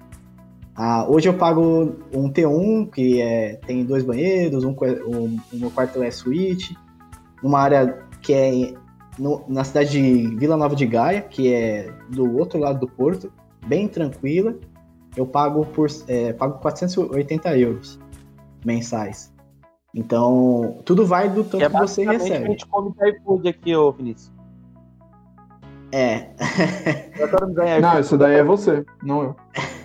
não, o que eu senti, o que eu senti assim, basicamente em qualquer área, qualquer é, sessão, qualquer área da, dos gastos, você gasta menos aqui, com exceção do, do arrendamento, o que eles chamam aqui de aluguel, né? É, o resto, comida é muito barato, é, combustível é muito barato, é, eletrônicos Sim, é quando muito barato. Quando, quando eu fui, quando eu fui para aí, é, se você pegar tipo comida mesmo, mesmo convertendo para o real, acabava sendo mais barato. Tem algumas coisas são caras, é. tipo carne é caro. É, é tipo assim, eu, eu, eu, geralmente não costumo fazer essa inversão porque normalmente é aquele negócio, né, que todo mundo já sabe. É, tipo assim, você tá no Brasil, você sabe real, então meio que as pessoas têm quem, esse. Quem, quem converte de... não se diverte. Exato. Mas, por exemplo. Mas assim, você pode até achar que é pouco, 480 euros, num apartamento desse. Mas, por exemplo, aí em São José eu, eu morava numa área relativamente nobre e pagava menos em termos proporcionais do meu salário, porque eu costumo calcular assim. Eu não faço simplesmente a conversão. Ah, 480 euros vezes 6,6 vai dar X reais. Não faço isso. O que eu faço é, desse, desse montante de dinheiro, o quanto, o quanto de porcento é do meu salário. Porque no final é isso, né? É o quanto você ganha e ali você tem que proporcionalmente saber se tá valendo a pena ou não. Então, por exemplo, no Brasil eu tomava um terço do meu salário, o, a parte de aluguel. Enquanto aqui pega praticamente ali metade do salário. Então, tipo assim, aí você vai fazendo seus cálculos. É, então, mas tirando a parte de aluguel, que eu acho que compensa mais no Brasil do que aqui, por incrível que pareça, o restante é tudo vale muito mais a pena. Assim, a minha compra da semana, sei lá, de 15 dias, se eu me esforçar, eu faço com 25 euros. Compro as coisas e fico aí. Uns, até uns 15 dias eu acho que dura. Assim. Jack, Jack Daniels é, o Jack Daniels são 18 Mandei euros. 20 reais. A última, que, a, a, última que a gente comprou aqui junto no Brasil, aqui, a gente pagou 160. É, é, eu costumo fazer o meu cálculo também usando a medida Jack Daniels, né? Eu não... Quanto, quantos Jack Daniels isso custa, né? Então... Essa é a minha medida. Mas enfim. Mas é outra coisa mesmo, né, cara? É, o ato de gastar uma nota para comprar algo que aqui a gente tem que ter um bocado de nota e já nos dá uma sensação diferente, né? É, então, é. E fora que aí eu ganhava um salário acima da média, né? Então, tipo assim, eu não posso tirar um, como parâmetro o que eu ganhava, né? Assim como. Então, tipo assim. Tudo bem, eu, eu pagava com um terço do meu salário um lugar legal, mas será que todo mundo consegue, com um terço do salário, pagar um lugar legal? Essa, essa é a pergunta que, que fica, né? Aqui em Portugal, por exemplo, com 50% do seu salário, pode ser um salário mínimo, por exemplo, uma pessoa com salário mínimo conseguia alugar um apartamento como o meu. Enquanto aí no Brasil, não sei se todas as pessoas conseguiriam, especialmente não, com salário não. mínimo, alugar. Não. Né? No, claro que não. Então, tipo, a taxa de esforço é maior, né? Pra quem conhece São José aqui, é um bairro razoavelmente bom. O Vini mora lá, né? Não, o Vini mora no Urbanova, na verdade. Sim, mas enfim, acho que é isso, né? E pra gente encerrar, né, Vini? Uh, fala pra gente, Lê e Taliba, deixa um recado aí para os nossos ouvintes que querem migrar, uh, por onde começar, o que, que deve estudar, ou se deve desistir e ficar aqui, ou se deve desistir de tudo e vender algo na praia, não sei. então, eu vou começar. É... Ai, obrigada. É, se você quer ir para fora, eu acho que o primeiro de tudo, é, a primeira coisa que vocês têm que fazer é você pelo menos saber outro idioma. Porque, tipo, pelo menos se você souber o espanhol, é, você consegue ir para da América Latina. Mas com inglês você consegue uma abrangência muito maior. Então, estude se prepare. Então, tipo, ah, eu acho, eu acho, não, com certeza. Hoje em dia, o inglês deixou de ser, tipo assim, é, ah, é um diferencial para se tornar uma necessidade básica de um grande profissional. Então, então se você quer se destacar, você tem que ter pelo menos outro idioma, né? E o inglês eu começaria por ele. Depois, faça todas as pesquisas que você tem que fazer é, do país que você vai, do que você tem que fazer, de acompanhar todo o processo. É, se você não souber fazer, se você não souber, procure profissionais que saibam. É, então, procure pessoas que vão te ajudar nesse processo é, e que também não te cobrem um rim. E veja o que você quer. Porque tem muita gente que fala assim, ah, quero mudar, mas a pessoa não sabe o que, que ela quer. Então, tipo, você quer mudar para fazer idioma, você quer mudar para estudar, fazer uma segunda graduação ou uma pós-graduação, aí é um outro processo. Ah, eu quero. Não, para trabalhar, então é um outro processo. Então veja o que realmente você quer. E, cara, se joga e abraça a nova oportunidade, que é isso aí. Foi demais, tá ali. Boa, boa, boa. É, então, complementando aí o que a Letícia falou, né? É, sobre migrar ou não, acho que é uma questão muito pessoal, de, de verdade. É, eu acho válido você pelo menos passar um tempo em um outro país, até porque você viver em outro lugar muda a sua visão de mundo, muda a sua percepção até de você mesmo, porque você entende que você que o mundo não é tão pequeno quanto você pensa, não é só São Paulo, Brasil, entendeu? Isso é muito enriquece muito você pessoalmente, né? E sobre, é, sobre o como, né? Eu acho que não é tão difícil quanto parece ser você imigrar. Tudo depende muito do seu planejamento. Então, assim, e quando eu digo planejamento, não estou dizendo você ir lá e colocar na planilha todos os passos que você vai fazer. Não, você tem que ter pelo menos uns, uns objetivos macros, assim, bem genéricos. Primeiro, qual país que eu vou? Aí, segundo, a língua, como a Letícia disse, assim, o inglês tem, é meio que obrigatório, assim. Independente, se eu for, se eu for vir aqui para Portugal, por exemplo, trabalhar seja com garçom, você vai precisar falar com pessoas que não são daqui. Então, é, é, é fundamental já, sei lá, vocês já cansaram de ouvir isso, né?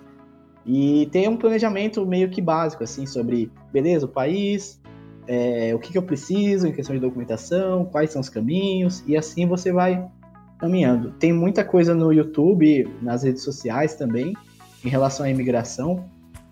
Então acho que é mais ou menos por aí. E eu acho que sim que vale a pena, pelo menos para passar um tempo.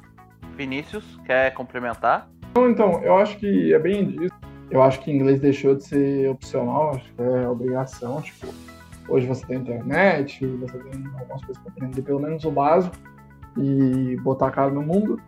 E, mano, eu acho que é muito disso. Eu acho que, tipo, é, é estudo, tipo, estudar aonde você vai é essencial, tá ligado? Tipo, eu não digo só estudo de. Ah, do. sei lá, da cultura. Porque a cultura você vai aprender lá. Eu digo de estudo de coisas básicas, como, por exemplo, eu mesmo, eu acabei ficando em homestay quando eu fui pra fora, na, pra Toronto, e, pô, se eu fosse, se eu ficasse em apartamento, eu pagaria bem menos, eu gastaria bem menos, tá ligado? tipo, eu alugando sozinho e tal, e me mantendo, fazendo mercado, gastaria bem menos. Então, enfim, entre outras coisas, como estudar, sei lá, a agenda lá onde você vai, se for intercâmbio. Porque uma coisa que eu fiquei muito chateado é que no, na última semana que eu ia embora, ia ter um show do Kendrick Lamar. E eu não tinha mais dinheiro. Foi muito triste. Eu não tinha 80 dólares para pagar a, o ingresso. o White Problem total. Assim. mas ok. Nossa, que triste. Não, mas é, não, gente, é, não, mas, não, mas.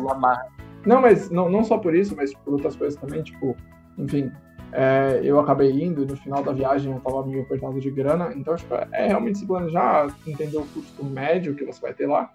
E algumas coisas, como, por exemplo, principalmente, tipo, isso é uma coisa que as pessoas quando vão para fora têm que saber, é que, mano, eletrônico lá fora é muito mais barato às vezes Tipo, é metade do preço do Brasil, então vai com dinheiro extra para comprar. Dicas para ser boambeira aqui com o Vinícius Coutinho. É, perfume é barato, tipo, tem muita coisa barata.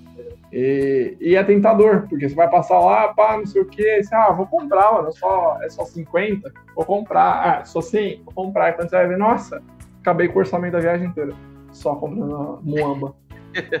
Mas enfim, acho que é isso. É entender a cultura. Eu acho que quando eu fui para Toronto é muito bacana. Toronto em si, porque Toronto, a Alex também foi para Toronto. É, inclusive, o que nos separou de da gente estar no mesmo período lá foi questão de um mês. Mas Quem o. Foi pra Toronto? Letícia. Ela foi para Toronto, ah, é? sim. Legal. E eu fui, tipo, sei lá, eu fui em agosto, ela foi um mês depois, tá ligado? É, no mesmo ano. Então, enfim. Uau. Já É. destino, galera. Vocês estão entendendo? Brasileiro em todo lugar. É. Mas enfim, eu acho que Toronto é bacana por conta disso. Dessa, o, o Taliba tava até falando de você ter várias pessoas de outros países. É, no- em Portugal, é muito bacana você ir pra esses lugares que tem várias pessoas.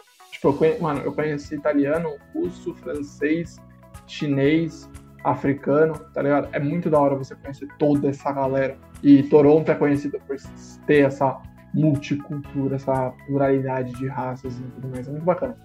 Enfim, eu acho que é isso. Né? Mais alguma coisa, Pedro? Não, quero agradecer imensamente a Boto que, que veio aqui hoje contar um pouquinho mais sobre a, as suas peripécias. O Taliba pelo tempo. Ah, agora são 8 horas aí, Taliba, é isso? 7 7,19. Então, perdeu vou- metade agora da é- tarde de um sábado. É, agora. Não, ainda dá, ainda dá pra aproveitar, ainda dá pra aproveitar o rolê. É, lá, lá, lá, lá acabou a pandemia, né? Então lá já virou casa de ninguém. Aqui no Brasil também acabou, só que aqui só Não, acabou a pandemia, É. acabou a quarentena. acabou a quarentena aqui. Lá acabou a pandemia já, praticamente. Mas boa demais. Ah, obrigado de verdade, cara. Muito bom poder contar com você. Espero ainda visitá-lo em Portugal, assim que acabar a pandemia geral aqui. A gente já falou sobre isso. E Será é uma isso, honra. velho. Vini, Eu queria agradecer os dois, a Letícia, que é o nosso que é, que é Severino, quebra galho. Aí eu queria agradecer por poderem conversar com a gente e tudo mais. E também é, deixar aí convite aberto para qualquer futuro tema que a gente apareça, principalmente a Letícia, né, que está sempre aí. Mas enfim, é isso, muito obrigado. É, se quiser nos procurar aí nas redes, é só botar lá que tipo, Santana. E é isso aí, estamos lá. bom, é isso. Valeu. Então é isso, valeu. Até- Obrigado aí também. Uhul. E- Obrigado aí. Me chamando, é nós que tá.